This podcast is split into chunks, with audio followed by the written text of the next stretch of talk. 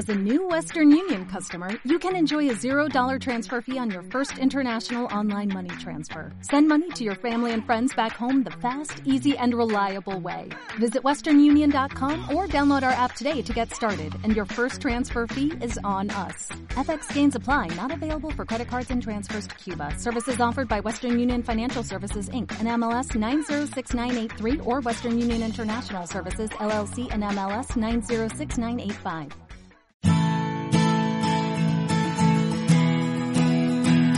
Radio Claret América presenta Amar, Vivir y Sentir, un espacio radiofónico dedicado a las emociones y efectos, donde sentirás y experimentarás un universo de sensaciones. Demos la bienvenida al conductor, el licenciado Rafael Salomón. Iniciamos.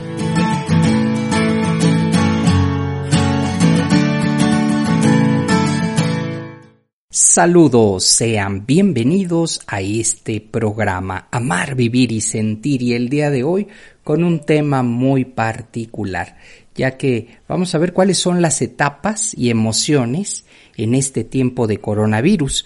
Es decir, en un momento, en este periodo de aislamiento, lo que tenemos, o mejor dicho, lo que vamos a experimentar son diferentes pasos diferentes etapas que van desde pues el miedo, la negación, después el fastidio, lo vamos a ir viendo.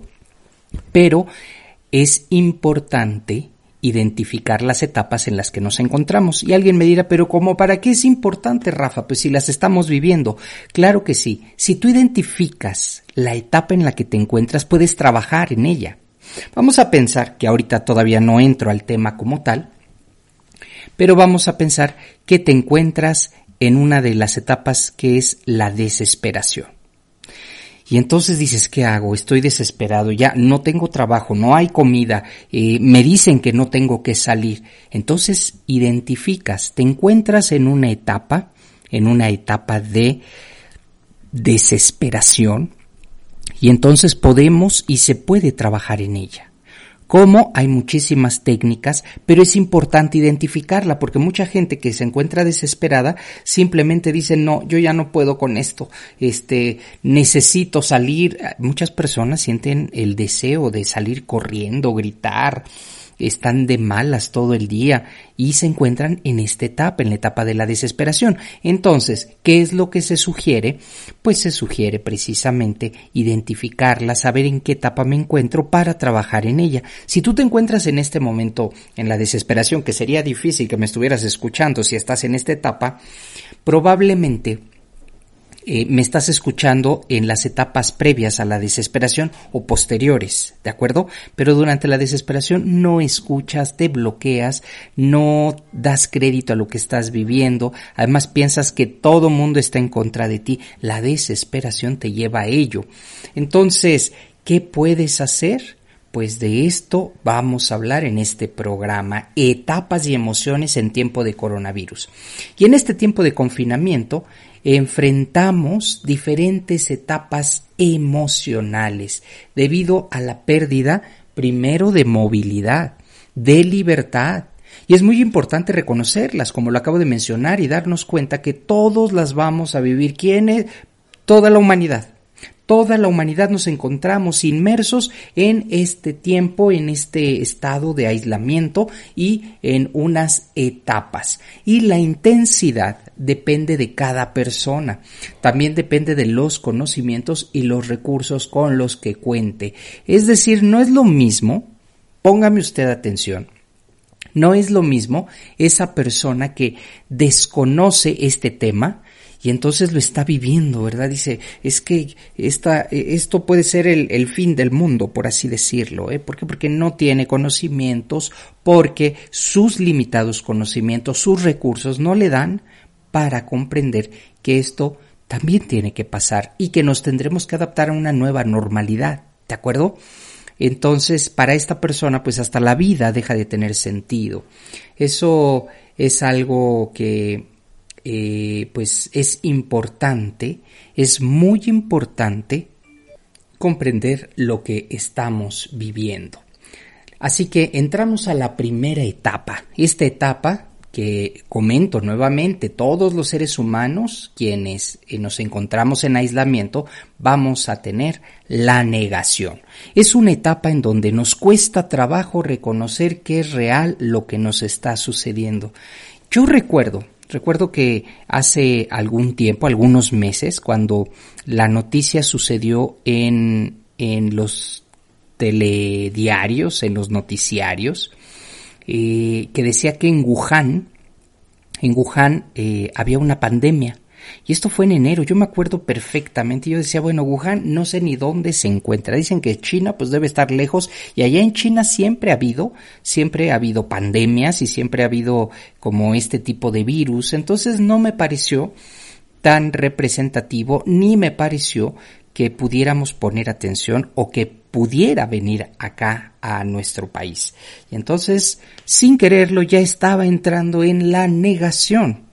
Fíjense cómo, cómo es nuestro cerebro ¿eh? y cómo son estas etapas emocionales y afectivas que funcionan de la misma manera. Y así como yo, creo que muchísimas personas, una gran cantidad de personas, pensaron lo mismo. ¿eh? han de haber dicho, no, eso está súper lejos, eso ni siquiera está aquí cerquita una pandemia, no, no, eso no sucederá. Y vaya que teníamos el referente de el H1N1, porque eso sí, puedo compartirlo, ya había sucedido, pero fueron un par de semanas, ¿eh? Una situación particular, pero no se vivió con tan con tal intensidad. Así que el primer, la primera etapa es la negación. Cuando nos dicen las autoridades, todos a casa, que esto va en serio, empiezas a, pensar, no, no, esto no es posible, debe haber algo, debe haber gato encerrado, dicen algunos. Esto no, no puede estar pasando en México. ¿Cómo que voy a dejar mi trabajo? ¿Cómo que voy a trabajar desde casa? ¿Cómo que va a pasar eso? Entonces muchas personas se quedaron ahí, se quedaron en ese punto, en la negación etapa que actualmente se puede decir, muchas personas se encuentran ahí y lo podemos ver en las calles, quienes hemos tenido la oportunidad de salir, es una forma de decir no, no está pasando nada, esto es un invento. Y entonces seguimos, seguimos con esta actitud de negación. ¿Qué sucede en el proceso de duelo? Por ejemplo, cuando se pierde a un ser querido, es la primera etapa. No puede ser, no está pasando, no me puede suceder a mí, a él, a ella, no le puede estar pasando. Es una negación, negación absoluta que nos va llevando a un, una forma de reconocer una irrealidad, es decir, nos aleja de la realidad. Al negarme lo que está pasando, al negar que en México también hay una pandemia, pues simplemente eh, nos queda esta parte, ¿verdad? Una parte de, de pues, eh, de duda, ¿verdad? Posteriormente, ya una vez que hayamos transitado por la negación, viene la siguiente etapa que se llama el miedo. Y el miedo lo vamos a experimentar en diferente intensidad. Esto depende de la información que tengamos, la información eh, que, que habremos recabado, pero también información de cómo me adapto yo a la realidad. Y esto tiene mucho que ver con el pensamiento racional. Es la etapa en donde queremos ver noticias para afirmar, confirmar el desastre y el tamaño de lo que se avecina. Y entonces empezamos a tener miedo. ¿eh? Yo recuerdo que ya una vez que la pandemia se había declarado en México, yo ya salí con cubrebocas, con guantes, y recuerdo que tenía que pasar algunas casetas y ya ofrecía el dinero y lo recibía con eh, alcohol, literalmente. Entonces ya había entrado a la segunda etapa. Después de la negación viene el miedo. Esta segunda etapa te puede paralizar, pero el miedo también es bueno porque nos hace que veamos a pues ahora sí el peligro que tenemos frente a nosotros. Entonces, ¿de qué tamaño estamos hablando? ¿Es una pandemia? ¿Es un, un virus que no se ve, que simplemente aparece? Y entonces ahí nos encontramos con el miedo. Muchas personas se encuentran instaladas, así como en la negación, se encuentran instaladas en el miedo, ¿eh? Es un miedo absoluto, no quieren salir, no quieren ni, mostrar la cara. Es un miedo en el que de alguna forma están involucrados, pues emociones, están involucradas, el, el no te me acerques, eh, ya no es para una prevención, sino ya es el miedo a, a estar contagiados.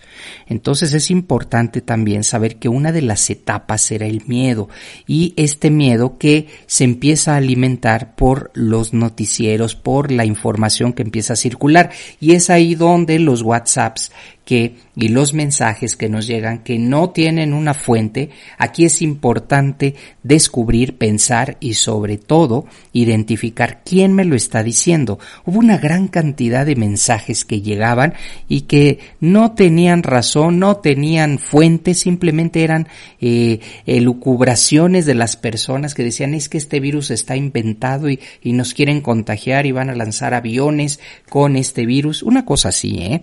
Una cosa que, que parece película de terror, pero entonces era importante ver quién lo dice. Entonces llegaban a nosotros informaciones como de estas y muchas otras, ¿no? Que además eh, hoy una gran cantidad de personas se ha convertido en expertos en, en, virus gracias al coronavirus y entonces empezaron a, a dar recetas y a dar eh, consejos que no tienen un sustento científico, es más, ni los científicos tienen este sustento para poderlo decir. Entonces al principio decían, no, no usen las mascarillas, ahora que sí, ahora más adelante que ya no, la Organización Mundial de la Salud dice, bueno, pues es que una mascarilla usada con más de ocho horas ya es inservible. Entonces el caso es que se están poniendo de acuerdo y esto queda muy claro, la ciencia va avanzando, la ciencia no es eh, eh, así eh, completamente hoy se dice y así se respeta, se va cambiando, va evolucionando. Entonces, en esta etapa de miedo, mucha gente se quedó atorada o se sigue quedando ahí y entonces ven un, un panorama terrible, viene la negatividad y hay que tener mucho cuidado en esta etapa, en el miedo, por supuesto en la negación, en el que dice a mí no me va a pasar nada y esto es un invento, así como en la etapa del, miedo, en donde pues también no quieres ni siquiera que el aire te dé y hay que tener mucho cuidado con ello. Estás en Amar, Vivir y Sentir con el tema etapas, etapas que estaremos viviendo durante este periodo de aislamiento. Hago una pausa y ya vuelvo.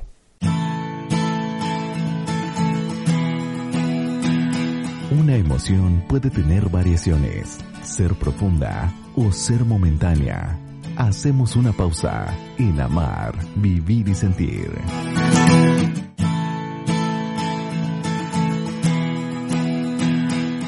Conocer nuestros afectos de manera correcta nos ayudan a comprender mejor la vida y nuestro entorno. Regresamos. Esto es Amar, Vivir y Sentir. Ya estamos de vuelta aquí en Amar, Vivir y Sentir. El tema del día de hoy, etapas y emociones durante coronavirus. Así que en el bloque anterior fui compartiendo cuál era la primera etapa en la que nos encontramos, que es la negación. Posteriormente viene el miedo, que mucha gente está atorada tanto en la negación como en el miedo. Posteriormente viene una etapa en este encierro, una etapa que además es normal que la estemos viviendo, sintiendo. Me refiero a la angustia.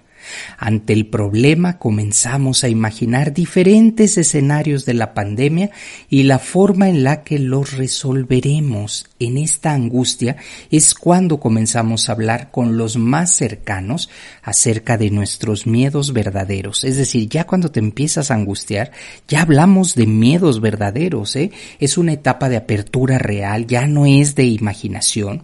¿Qué pasaría si alguno de nosotros nos contagiamos? Y empiezas a pues dar ciertas indicaciones y si es si soy yo quien quien me contagio eh, en un momento determinado en esta etapa de angustia es importante identificarla porque pues aquí es donde queremos dejar las cosas en orden, que quién se va a quedar con la casa, qué te gustaría eh, que pasara si es que eh, pues alguien de las personas de la familia queda contagiado, cómo, cuál, hay un plan B, hay un plan de acción, en fin, una serie de cosas que nos pueden ayudar precisamente en la angustia, que nos pueden ayudar a eh, pues a planear, ¿De acuerdo? Cada etapa podemos obtener alguna, pues alguna situación positiva, ¿eh? No solamente es vivirla, sufrirla, sino es una, una situación positiva a la cual podemos y debemos enfrentarnos. Posteriormente de la angustia viene algo la tristeza. Añoranza por todo lo que no se tiene, por ejemplo, el trabajo que se perdió, las salidas, los viajes. Es, es importante darnos cuenta que en esta, en esta etapa de tristeza, pues es todo aquello que añoramos, todo aquello que en algún momento vivimos y que probablemente, y sin temor a equivocarme, ya no será lo mismo. Ahora tendremos que salir con muchas reglas, con muchas, eh, sobre todo eh, cuidándonos de las demás personas. Eh, la desconfianza va a estar ya. De hecho, se instaló la desconfianza y por más que te digan, no, este país, este lugar, esta área está desinfectada, no lo vas a creer. Viene una enorme tristeza y, viene una enorme desconfianza, de tal manera que hoy sin afán de ser eh, negativo. Hoy quiero decirte que va a cambiar. Nuestra vida ya cambió desde la llegada de este virus porque mientras no se tenga una vacuna, mientras no haya algo científicamente comprobado, no vamos a poder eh, reunirnos de manera masiva, todo va a ser como pues con horarios muy muy establecidos eh, las compañías están contratando a personas desde casa, de tal manera que eh, estamos en un momento determinado, en un momento en el que eh, vale la pena reflexionar que nuestra vida ya cambió. Entonces vamos a experimentar esta tristeza, una tristeza por la añoranza. Si no contamos con los conocimientos, ojo aquí, eh, con la tristeza, con los conocimientos para procesar la tristeza, es muy posible que se convierta en poco tiempo en qué? En depresión. Síntoma del que cuesta más trabajo salir. ¿Por qué? Por la permanencia en ese estado emocional. Salir de una depresión es mucho más difícil que de la tristeza, confundiendo todo y mezclando miedo, angustia, desesperanza. Entonces es importante identificar, a lo mejor ahora ya no estás triste, estás deprimido. Y para salir de la depresión, pues vamos a enfrentarnos a diferentes cosas y aspectos que son muy diferentes frente a la tristeza. Después vamos a tener una, una acción que vale la pena reflexionarla aquí, que es la desesperación. Lo dije al principio. Estar en la desesperación llega un momento en que se piensa en hacer algo. Es decir, se ha, ha, pasado ya tanto tiempo que ahora necesitamos hacer algo. Y es cuando se pierde la calma. Son pensamientos recurrentes, tales como si salgo a la calle no creo que me pueda pasar nada.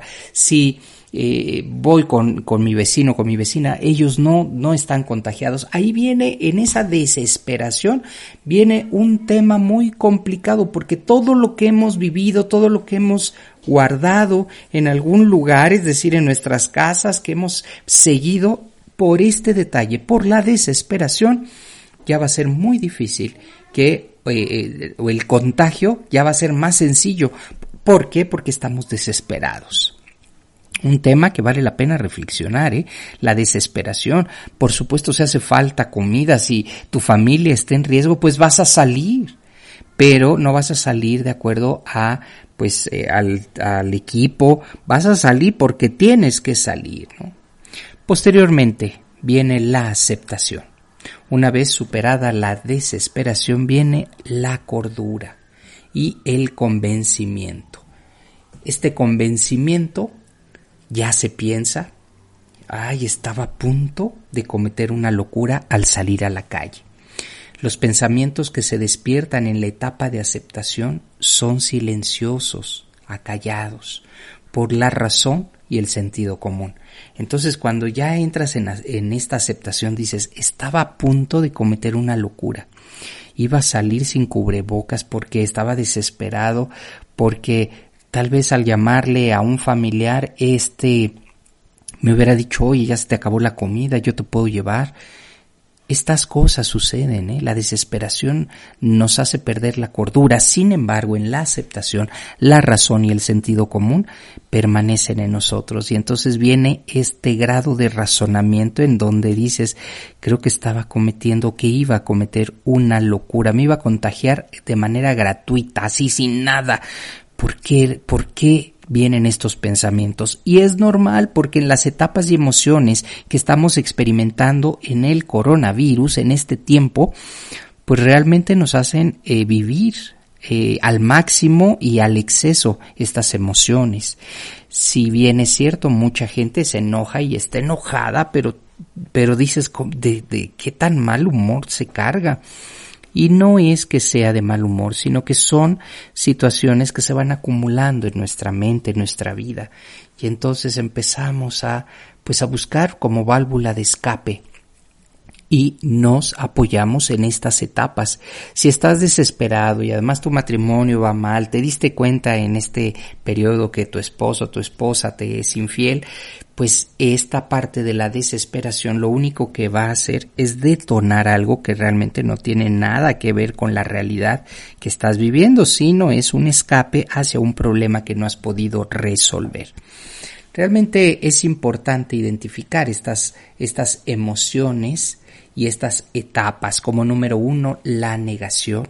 Como número dos, el miedo. Número tres, angustia.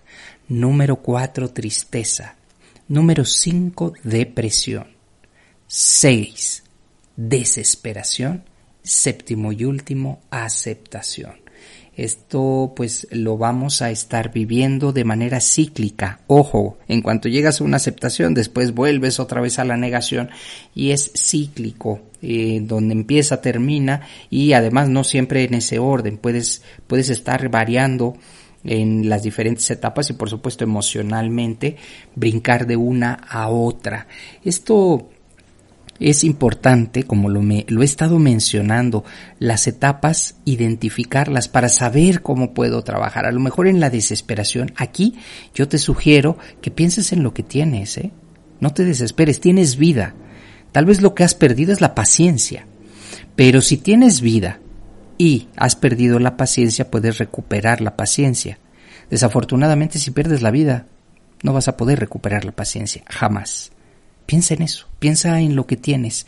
Bueno, me estoy desesperando porque pues las cosas en la alacena, sé creativo, sé creativa, ¿qué puedes hacer con los alimentos que tienes? Si es que, y si no, ojo, hay instituciones que están apoyando a las personas que dicen no tengo nada que comer, para que no te desesperes, busca, pregunta, que no te dé pena. De tal manera que esta etapa en donde nos encontramos, este coronavirus que nos mantiene en casa y que de verdad debemos poner mucha atención con lo que estamos haciendo y con lo que estamos pensando, nos debe llevar a una reflexión verdadera y profunda. Vamos a pasar por distintas etapas afectivas y emocionales, por eso es importante conocerlas. Probablemente estás gritando mucho, ¿qué significa que tienes miedo. Si gritas, es el miedo, ¿eh? Algo escondido está ahí. Si todo el tiempo estás eh, diciendo, no, esto es un invento, esto es política, esto, estás en la negación. Y la negación tampoco es buena en este momento. Hay cifras, hay países y hay muchas cosas. Seguro que, que saldrá la verdad. Yo siempre pienso, si hay algo detrás de esto, lo vamos a saber. Hasta aquí el contenido del programa del día de hoy, etapas afectivas y emocionales durante este periodo de aislamiento durante el coronavirus. Y te recuerdo que puedes tener asesorías personalizadas conmigo si te interesa. Así que te doy el número de teléfono, WhatsApp, envía un WhatsApp, ahí pide informes, apura y apresúrate porque no hay muchos espacios. 5521 52 6821. Lo repito, 5521 52 6821. WhatsApp para asesorías personalizadas. Es importante apoyarnos en la parte afectiva y emocional y esta es, es algo que yo me he dedicado ya muchos años a compartir con ustedes y a tener sesiones personalizadas. Hasta la próxima. Así es como damos terminado el programa dedicado a las emociones y afectos. Amar, vivir y sentir. El lugar donde encontrarás la compañía para afrontar la vida. Esperamos nos escuches en la próxima transmisión. Aquí, en Radio Claret América.